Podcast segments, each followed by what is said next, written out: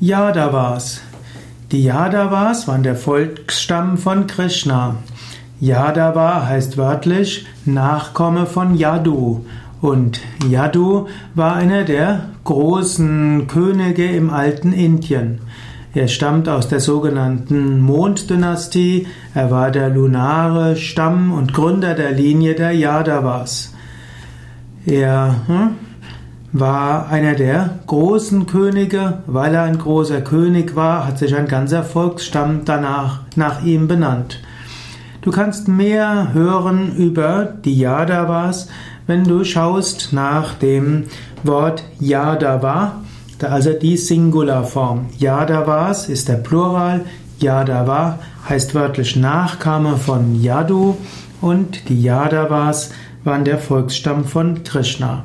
Also mehr unter wiki.yoga-vidya.de Yadava